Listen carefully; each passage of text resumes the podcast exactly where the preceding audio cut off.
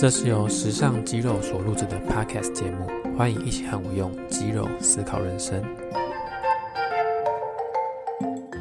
这集的节目的主题叫做“用逻辑来解构失败”。呃，这类主题其实有点像鸡汤文的，虽然我也蛮蛮常发一些鸡汤文的，不过其实我更喜欢用一些逻辑的方式来去面对一些问题，去思考一些问题的答案。在我们的生活当中啊，其实你应该知道，就是你会看到各种耸动的媒体资讯，他们都会一直告诉我们，失败它就是一个负面词汇，我们应该尽全力的去避免去失败，像是谁谁谁经商失败，或者是中华队比赛又输了，或者是某某候选人选举失利等等。但是他没有告诉你的是，当某个人经商失败之后啊，他结识了重要人脉，从此人生大不相同。或者是某个选手比赛失失利之后，他依此比赛去汲取了绝佳的经验，然后开始迈向生涯的巅峰。关于人生的失败，用最客观的角度来看，我认为啊，其实只有一件事情可以被称为失败，那就是死亡。在死亡之前呢，我们经历的其实都不叫失败，那应该叫学习。为什么是这样呢？其实我这边并不是什么鸡汤鸡汤式的激励文章，我是比较想用一个呃逻辑，用逻辑的方法去去检视这个失败。其实我们常常会误把失败或成功这件事情定义为当下某个片面的事件，就像是就像是一个苹果掉下来这件事情一样，是一个单一时空的事件，像是考试失败、比赛失败。或者是追求伴侣失败、婚姻失败、创业失败等等，但但是啊，其实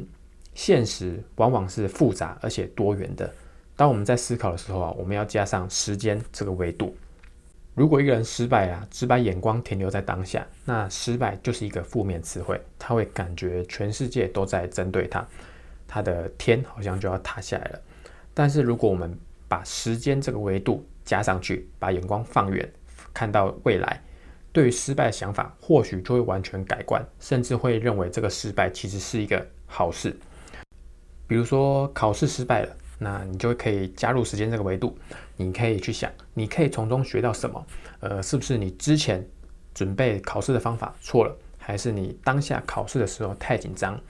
那这个失败对你往后的日子会有什么影响？如果你五年、十年之后回头来看看这个失败，你又会有什么想法？又比如说比赛失败了，那比赛失败了，那会证明你有所不足嘛？我不然不管是实力啊还是运气，那你该如何让这次的失败转换成成长的养分？下一次又应该怎么做？那如果是婚姻失败了，你可以做些什么让关系不至于破灭？或或者是你可以问问对方自己的不足之处，又或许你应该要去成为更好的人，才能够配得上他。就像就像前面所说的，死亡之前，你永远都可以做出行动，不要过度纠结于当下的单一事件其实所有事情都是具有时间维度的，所以你应该往前看，往后看，或者是看更远，想更远，做更远。如果你只是近看呢，只看当下这个单一事件，你的失败其实就会显得非常巨大。但是如果把视角拉远，这个失败其实就会好像微不足道。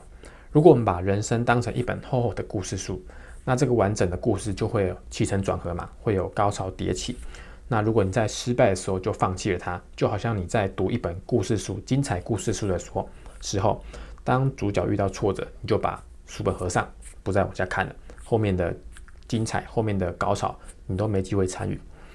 其实这个是很简单的道理啊，但是我们很多的现实就会过于复杂，蒙蔽了我们的双眼，那导致我们没办法用逻辑去解构事情的真相。